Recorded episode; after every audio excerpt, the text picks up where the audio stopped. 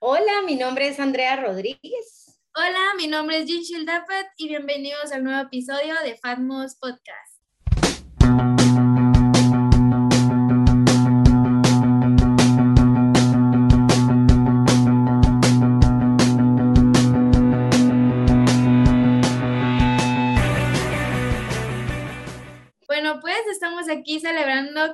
Episodio más. Muchas gracias por estar aquí presentes todos ustedes. Eh, tengo una invitada que es la licenciada Andrea Rodríguez, fue mi licenciada y pues la verdad es muy pilas. Bienvenida licenciada, muchas gracias por aceptar la invitación y estar aquí con nosotros. Muchas gracias, Ginchil. Ahí, como te decía, después de un par de años que nos vimos en clase, ahora estamos por acá. Gracias por la invitación. Eh, espero que podamos disfrutar y aprender juntas en este tiempo. Muchas gracias. Súper, eso sí, eso sí es, sí, lo vamos a tomar en cuenta todos nosotros, ¿verdad, licenciada? Y quise, bueno, quisiéramos saber quién es eh, Andrea Rodríguez, de qué trabaja y todo. Ok, bueno, em, me gradué hace bastante tiempo, en el 2009 ya, hace, hace mucho, de diseñadora industrial. El diseño industrial es Em, diseño de productos, puede ser empaques, mobiliario, todo este tipo de cosas, pero desde que yo estaba en la universidad empecé a trabajar como diseñadora gráfica eh, y es a lo que ahora me dedico. Realmente hice muy poco diseño industrial, aunque sí me gustaba mucho, pero al final se fue facilitando el camino por el diseño gráfico y es otra cosa que me apasiona, entonces a eso, a eso me dedico.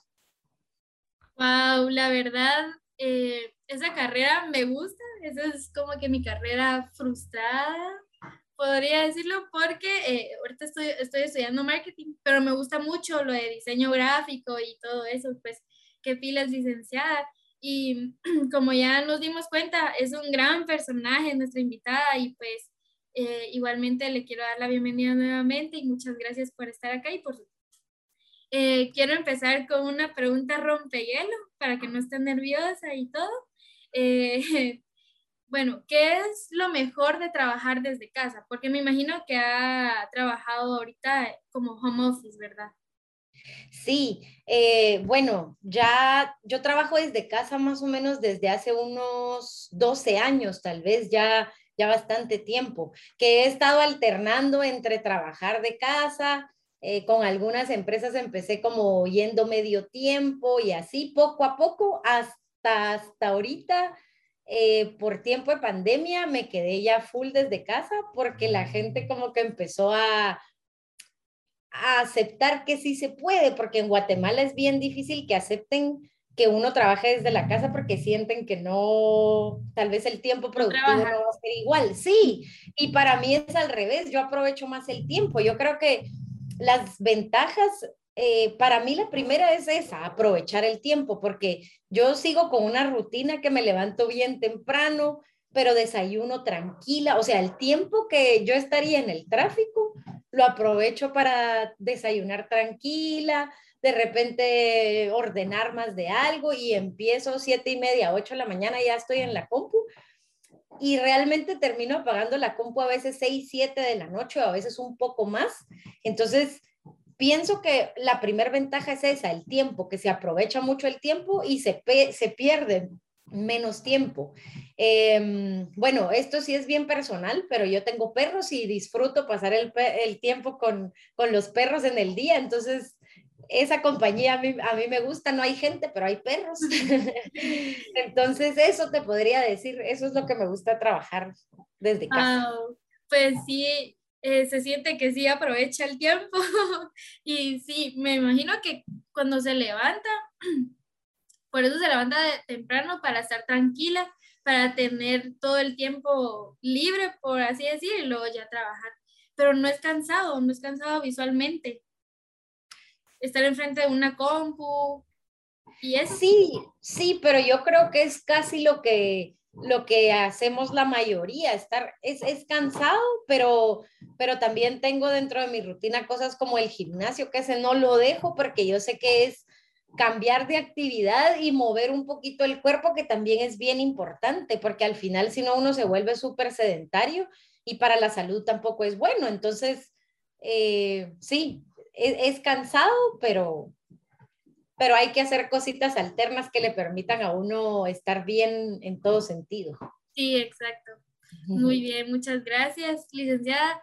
Y otra pregunta sería, ¿quién es Andrea Rodríguez en tres palabras?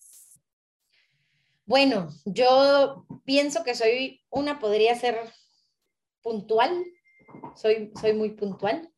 Otra podría ser amiga, creo que soy una buena amiga.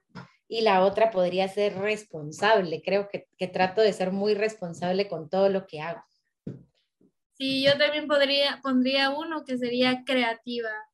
Ah, sí, porque me acuerdo eh, cuando nos daba clases, nos, nos, nos, ponía retos de que saliéramos de la caja, ¿verdad? La creatividad diferente y así, ¿verdad? Sí, muchas gracias. De nada. Eh, quisiera hablar sobre un tema especial eh, que sería identidad de marca. Me imagino que ahorita es muy importante eh, tener presente la identidad de marca porque hay nuevos emprendedores como cuando se quedaron en la pandemia, crearon su, su, su empresa, ¿verdad? Entonces, me imagino que aquí nuestros oyentes son varios, entonces quisiera saber qué es la identidad de marca en su opinión. Bueno, la identidad de marca, como tú decís, es súper importante. Es lo que precisamente le va a dar la identidad a una marca, por eso valga la redundancia, pero es justo esto. Em, entonces es bien importante porque es con lo que la gente nos va a reconocer. Eh, es bien importante, bueno, tal vez ya vamos a adentrarnos un poquito a eso, pero la, la selección de color correcta, todo porque cuando estemos trabajando ese concepto de diseño, es lo que la gente va a ver, lo que la gente va a recordar, lo que la gente va a entender. Entonces, al final tenemos que facilitar esa comunicación para que esa identidad de marca sea fácil, amigable y que, que uno tenga ganas de seguir viéndola, frecuentándola, porque eso es importante. Entonces, sí es importante e indispensable. Muchas personas piensan así como, bueno, ahorita voy a empezar, eso lo dejo para después pero no se dan cuenta que es al final el inicio de todo, en que si alguien ve algo con, un concepto bueno, con un diseño bueno, va a llamar mucho más la atención que algo que todavía no está bien formado. Pero como es una inversión, a veces cuesta un poquito, pero sí es sumamente importante la identidad de marca. Sí, exacto. Me imagino que hay que tener presente por ejemplo, la tipografía, los colores y no estar cambiando, ¿verdad? Porque si no, eh, no va a ser como que la identidad de marca, ¿va? Sí. Entonces, sí, quisiera saber por qué es importante. Eh, bueno, es importante porque es, es la parte visual de nuestra marca con lo que la gente nos va a reconocer, con lo que la gente nos va a buscar.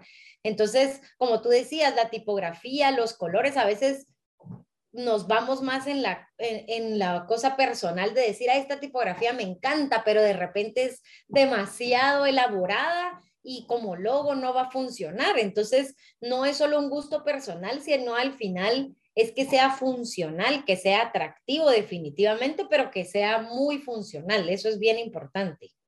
Sí, yo he escuchado a varias personas que me gusta este color o me gusta esta tipografía porque le gusta, no es porque que sea diferente, que sea amigable visualmente, ¿verdad? Sí. Eso es, yo creo que es un error, Sí, y además que, bueno, yo, yo pienso que cuando uno empieza es difícil reconocer eso que tú decías, una tipografía amigable, una tipografía elegante, eh, una tipografía seria, una tipografía divertida. Tal vez eso uno lo va adquiriendo con el tiempo de decir, bueno, estas las puedo usar para esto y estas para esto otro, que al inicio creo que eso puede ser un poco complicado. Yo al día de hoy todavía me tomo bastante tiempo en selección de tipografías porque siento que es súper importante esa primera selección. Sí, es lo fundamental porque es visualmente, ¿verdad? Sí. Eh, bueno, ¿qué beneficios da una identidad de marca para una empresa o un emprendimiento? El primero es el reconocimiento de la marca, que definitivamente hay logos que ya están tan posicionados que uno apenas ve y ya sabe qué es, o, muchas veces em, el diseño en sí, en, todo, en una valla, por ejemplo, aunque el logo esté pequeñito, pero si uno aprende a, ver cosas de una marca, entonces sin, sin ver el logo, por ejemplo, puede reconocer esa marca. Entonces la primera es esa, que, que la gente va a reconocer. Eh, otra es que eh, genera al final confianza, porque no, no es lo mismo ver un negocio ahí con un medio rotulito a con algo mucho más, más formado, ¿verdad? Entonces, da confianza al cliente para, para que pueda adquirir nuestros servicios, nuestros nuestros productos. Esas dos te diría yo que son las más importantes. Sí, la verdad sí son muy importantes. También pienso que es importante crear uno mismo el logo o agarrar en otra página un logo? Em, bueno, si uno es diseñador o tiene el conocimiento, yo creo que sí lo debería de hacer uno porque al final uno conoce eh, los servicios o lo que uno quiere, quiere hacer. Pero si no, es importante, bueno, estos lugares en donde, por ejemplo, que se suben y ofertan cuánto, estos salen buenos porque son costos bastante bajos y uno puede tener muchas opciones. Pero también si uno conoce alguna empresa, alguna agencia, alguna persona, y a pesar de que es una inversión, pero saber que esa inversión va a llegar a lo que uno espera, que al final es plata, creo yo, lo que, lo que todos esperan. Entonces, sí, eso. Sí, pues es invertir en su negocio, pues porque no hay que poner cualquier logo, ah, lo encontré en Google, por ejemplo, y, y saber si otras personas están usando el mismo logo, pues. Sí, eso es bien importante porque a veces eh, puede haber algún costo bien bajo, pero eso va a involucrar cosas como las que tú decías. Ah, bueno, agarré este icono de aquí, esta figurita de aquí, esto de acá, y al final se termina apareciendo.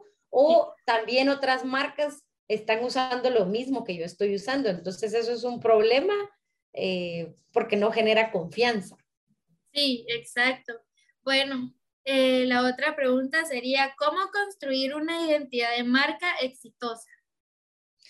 Yo creo que la planificación antes de diseñar es súper importante, que, que la persona o la empresa que quiera generar una identidad de marca primero tenga claro qué es lo que quiere, porque muchas veces pasa eso, que, que las personas tienen una que otra idea y en el camino va cambiando por completo, que eso es doble trabajo de diseño, que digamos para uno es como, ah, y termina, y cuando uno se da cuenta, las propuestas van cambiando tanto que, que ahí uno se da cuenta, bueno, aquí hay nada, no hay algo claro. Otra cosa importante, yo creo, eh, de parte del diseñador o de la agencia o de la parte creativa es también poder facilitar que el cliente provea la información que yo necesito. Entonces, por ejemplo, esto se puede hacer por medio de un brief o algo en donde yo facilito y si el cliente no tiene claro, por medio de algunas preguntas que él pueda tener claro qué es lo que, lo que quiere. Sí, exacto. Eh, eso sí es verdad, porque si uno no está eh, seguro de lo que va a lanzar, va a estar cambiando a cada rato. No, no me gustó, por ejemplo, la línea gráfica, el feed o algo, no me gustó el logo, el color, entonces ahí va a estar cambiando. Entonces, me imagino que eso no sirve. Sí, no, entonces yo creo que sí, esa planificación previa al diseño es súper importante en tener claro qué es lo que queremos. O sea, si quiero que mi marca se vea formal, si quiero que mi marca eh, sea dirigida a los niños, todo eso, toda esa información que yo recopile me va a servir para hacer gráfica una parte que solo al principio está en la cabeza. Eh, qué tipo de colores y por qué, ¿verdad? También usar mucho la psicología del color de decir, bueno, e, estos colores representan tranquilidad y yo no quiero eso, yo quiero lo contrario, entonces no los voy a usar. Todo eso creo que es súper importante. Sí, muchas gracias, licenciada, por el tip. Eh, quisiera preguntarle si tiene alguna marca que admire especialmente. Sí, eh, bueno, quiero mencionar dos que son súper, súper comunes eh, y las admiro por la trayectoria que llevan durante los años. Una es McDonald's y la otra es Coca-Cola. Ambas son como súper clásicas, pero y con el tiempo han tenido pequeños cambios eh, que yo creo que esto es bien importante cuando una marca puede refrescar su imagen sin parecer otra marca completamente. Por ejemplo, hemos visto que desde hace ya varios años McDonald's empezó a cambiar el diseño de sus menús, era como mucho más, ay, esto ya está como más caquerito, ¿verdad? Ya no es tan comida rápida, pero al final seguía siendo el mismo McDonald's, pero empezaron a cambiar eso y los nuevos restaurantes son como mucho más modernos y así, pero uno sigue sabiendo que es Mac. A mí me encanta una de las vallas que ellos manejan, que es solo la caja de las papas fritas y que solo tiene la M. Uno de verdad ya no, o sea, si uno viera esa caja sin la M, uno igual piensa en McDonald's, no puede pensar uno en otra marca que no sea McDonald's. Entonces, e, igual Coca-Cola, por ejemplo, em, los anuncios siguen siendo igual desde que ellos vienen hace años, son son anuncios que van más como al sentimiento y, eso les ha funcionado muy bien. Comparándolo con Pepsi, digamos que es su competencia, Pepsi siempre tiene mucha bulla, artistas famosos y Coca-Cola no, es como perfil bajo, gente normal aquí, pero eso tal vez, ajá, eso es lo que a uno lo hace querer esa marca, porque al final uno, a uno le encantan los, los anuncios de Coca-Cola de Navidad y uno coleccionando los ositos y los no sé qué. Entonces, eso, lo que generan estas dos marcas es súper importante porque mucha gente va a preferir recorrer más kilómetros por llegar a un McDonald's y no comer otra cosa porque quieren McDonald's. Igual que, o por ejemplo, Coca-Cola. A veces es como, no, no voy a pasar a este restaurante porque ellos tienen Pepsi, mejor el otro porque ese sí tiene Coca. Entonces, eso. Sí, a mí también. Entonces, yo creo que más que por la parte gráfica y, y bonita, aunque ambas marcas tienen buena gráfica, me encanta la parte de la confianza que ellos le dieron a los usuarios y al final esa conexión que generan con, con el cliente, que creo que es bien importante. Sí, eso es cierto, es como el top of mind, por así decir, ¿verdad? Sí, eh, vale. Eh, bueno, quisiera eh, hacerle otra pregunta de, ¿cree que la imagen actual puede asumir un cambio de rumbo? Yo creo que no. Y, como hablábamos, con el tiempo han venido teniendo pequeños cambios que uno ha percibido, pero que no han sido como, ala, como otras marcas que uno dice, no, hombre, me gustaba más la figurita que tenía. O, al final McDonald's y Coca-Cola han tenido cambios tan sutiles que a veces gente ni siquiera se da cuenta. Yo una vez me puse a ver los cambios del logo de Coca-Cola, que son un montón, y realmente uno en la cabeza solo puede pensar en el logo como siempre, que podría ser hace 50 años, pero no es. Entonces, yo creo que esos cambios sutiles son tan importantes y, hacen a la marca muy elegante en el sentido de comunicación, que yo por el momento no le cambiaría nada a ninguna de las dos. Sí, la verdad están bien hechas, bien trabajadas eh, me gusta también esas dos marcas, por ejemplo, si me dicen a ah, un restaurante de comida rápida, ¡pam! McDonald's, ¿verdad? Eso es lo primero que uno piensa. sí, o la Coca-Cola. Yo, por ejemplo, donde cuando voy a un, un chuquero, Ajá. Pepsi, no, no quiero Pepsi, mejor voy a la tienda a comprar mi coca. Sí. y es cierto, y uno dice, es que pues, sí es muy dulce o algo así, pero no, nada que ver. Pues. Es sí. la marca me amarró.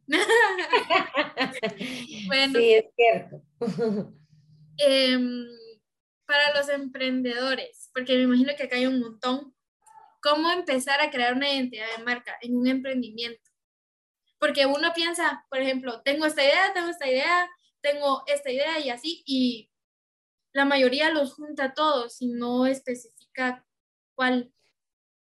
Yo creo que eh, para generar una identidad de marca, primero es importante tener un estudio de mercado que te diga a quiénes les vas a hablar con esa marca, porque de ahí parte todo, como hablaba hace un ratito, no es lo mismo hacer un logotipo dirigido para niños o para adolescentes siquiera, a pesar de que son edades bien eh, cercanas, no va a ser lo mismo, o para, o para personas del interior, personas de la capital. Entonces, primero, tener ese estudio y saber cuál es mi target, desde ahí parte para saber y decir, bueno, yo necesito ahora un experto. Si yo no soy el experto, necesito al experto. Y ahí le presento eso. O sea, mi producto, mi servicio va dirigido a estos, a estos, viven aquí, ganan tanto. Y a partir de eso yo voy a poder generar una identidad de marca que vaya acorde al usuario, porque al final eso es lo importante, porque eh, a, veces, a veces me ha tocado que tengo que diseñar algo que, que realmente yo no diseñaría porque de repente en gustos no es lo que yo quisiera, pero es para un target completamente diferente. Entonces me tengo que apegar a la comunicación correcta y hacerlo con, con, con esos detalles que van a ir y comunicar lo correcto. Sí, exacto. Yo me imagino, también yo tomaría a alguien, por ejemplo, si yo estoy perdida, tomaría a alguien profesional para que me ayude a caminar y hacerlo bien hecho, no, no cuando ya tengo un tiempo aquí en mi negocio o mi emprendimiento y volver a cambiar. Y luego, no, no me gustó y volver a cambiar, ¿verdad? Sí, es mejor y, y definitivamente que, que, es una inversión que a uno, creo yo, bueno, tal vez esto no es tanto como el dentista, porque yo creo que nadie le gusta gastar dinero en el dentista, creo que nadie. Creo que con el diseño tal vez puede ser un poquito menos fuerte, pero al final muchas veces pues definitivamente que no se va a tener un presupuesto tan grande para esa parte porque se cree que es más importante otros otros aspectos, eh, pero en la medida de lo que se pueda, tratar de no agarrar, a, no agarrar lo más barato o sea, si es barato y bueno, qué, bueno. Pero generalmente el más barato, el más, más, más barato, no siempre va a ser el mejor, porque al final, pues de plano, el, costo va subiendo por el servicio que, que se está prestando. Entonces, no, no, quiero, no quiero decir que lo barato no es bueno, pero en general no va a ser lo mejor. Entonces muchas veces pasa eso. Bueno, voy a cotizar, tengo cinco cotizaciones, esta es la más barata, con esta me voy. Y ni siquiera me preocupé en ver referencias o algo. Entonces, al final investigar qué me ofrecen y también saber yo que así como, como quiero ganar yo en mi emprendimiento, también tengo que aprender a pagar bien por un buen trabajo. Creo yo que eso es bien importante. Sí, exacto. Eso es lo más importante también y que de verdad tomen en cuenta eh, que es muy importante esa inversión, porque es como que la identidad eh, de marca que va a tener tu emprendimiento, ¿verdad? Es como utilizar las 3B, por ejemplo, si no, si cuando empeces y no tienes mucho dinero, eh, contar con las 3B, bonito, barato y bueno. Sí. pues la verdad sí, yo... Eh, yo, por ejemplo, yo doy esos servicios. Yo soy bonito, y bueno, nada. Pero sí, algunas, algunas veces me cuesta porque algunos emprendedores dicen, no, hombre, es que eso no lo necesito o no es muy importante, pero sí es muy importante, mucha, entonces tómenlo en cuenta. bueno, sí, no, porque al final es la forma en la que yo le estoy comunicando a mi cliente, a mi usuario. Entonces, desde ahí yo lo tengo que tratar bien, desde ahí. exacto sí. Y bueno, para cerrar con broche de oro, ¡ah! tristemente, ¿tendrá algún consejo para nuestros oyentes sobre el tema? Sí, bueno, yo siempre doy algunos consejos que tal vez no tienen que ver con mucha relación con la creatividad y eso puede ser, pero al final tiene que ver mucho con la vida y para mí es la disciplina. Yo creo que si somos disciplinados en todo, en todo, nos va a ir mejor y la disciplina tiene que ver con, con puntualidad, con ser honestos con nuestro trabajo. Entonces, em, eso, ser muy disciplinados en lo que hagan para que los resultados vayan caminando como ustedes quieran, sean honestos con los precios, sean honestos con el trabajo. Yo, yo creo que eso es, eso es bien, bien importante. Y, y, en, y bueno, yo también mencioné algo, la puntualidad los diseñadores o, los creativos tenemos mucho, mucha mala fama de que no somos puntuales, que decimos te lo mando mañana y lo mandamos en ocho días. Entonces hay que ir cambiando eso y eso es muy, cultural también porque en Latinoamérica somos muy impuntuales, pero, pero no podemos ser impuntuales en el trabajo y al final, si nos volvemos puntuales en el trabajo, nos vamos volviendo puntuales en todo, eh, en todo, en las reuniones, en todo. Yo creo que eso es bien importante, pero la puntualidad en el trabajo, creo yo, que es sumamente importante, disciplina y puntualidad. Muchísimas gracias, licenciada, por el consejo. Y bueno, ya llegamos al final. Muchas gracias por llegar aquí, Muchis. Eh, espero que les sirva mucho este tema, pues la verdad a mí sí me va a funcionar y lo voy a volver a escuchar como un millón de veces, ¿verdad? Y pues gracias por estar aquí, ¿verdad, licenciada? ¿Tiene algún, eh, algunas cosas que decir? No, solo agradecerte, Ginshil, disfruté el tiempo porque como trabajo desde la casa casi no veo gente. Entonces, gracias por la invitación y ahí estamos a la orden cualquier cosa y saludos ahí a todos los que estén viendo y oyendo. Muchas gracias a todos y espero que compartan este podcast a, los, a las personas que les vaya a servir los tips de la licenciada, ¿verdad? Del tema y que pasen un feliz día, tarde o noche. Bye. Adiós.